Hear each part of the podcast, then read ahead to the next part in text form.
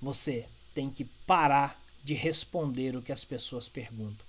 Pare de responder o que as pessoas perguntam e comece a perguntá-las. Quanto mais você perguntar e menos você responder, mais a sua equipe vai aprender e mais você vai conhecer a sua equipe. Ou seja, quando aquelas pessoas chegarem para você e perguntar como é que eu faço isso, como é que eu resolvo isso, como é que lida com isso, a nossa tendência, até pela pressão do tempo, é faz isso, faz aquilo. Não, faz assim, escreve lá, guarda assim, responde isso. Ok. As pessoas estão automatizando isso no cérebro e estão executando. Isso não quer dizer necessariamente aprendizado. Elas estão aprendendo o quê?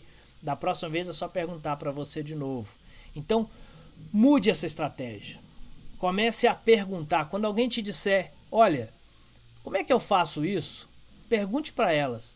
Qual a sugestão que você tem para que a gente resolva essa questão? Você vai criar duas coisas. Primeiro, um susto, se você não tem esse hábito um susto. Segundo, o medo. As pessoas terão medo de responder. Cabe a você agora mostrar a elas que elas possam, podem responder isso e podem executar quando tiver tudo ok, que o erro não é um problema, o erro é um aprendizado. Então ela, você está dando chance às pessoas de errar na sua frente antes de executar. Ou seja, prejuízo praticamente zero para a questão.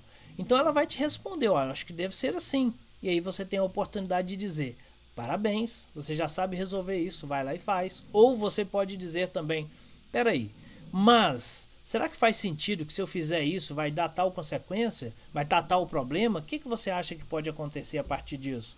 E as pessoas agora terão a oportunidade de pensar coisas que elas não têm é, realmente.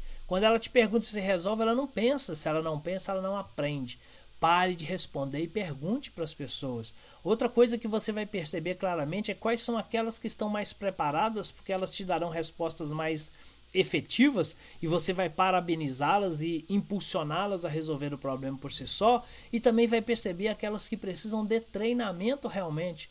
Não é treinamento externo, talvez seja treinamento externo, talvez seja sentar e conversar com essa pessoa para passar mais informações. Se você não fizer isso, você não vai perceber quem realmente está preparado e quem não está preparado.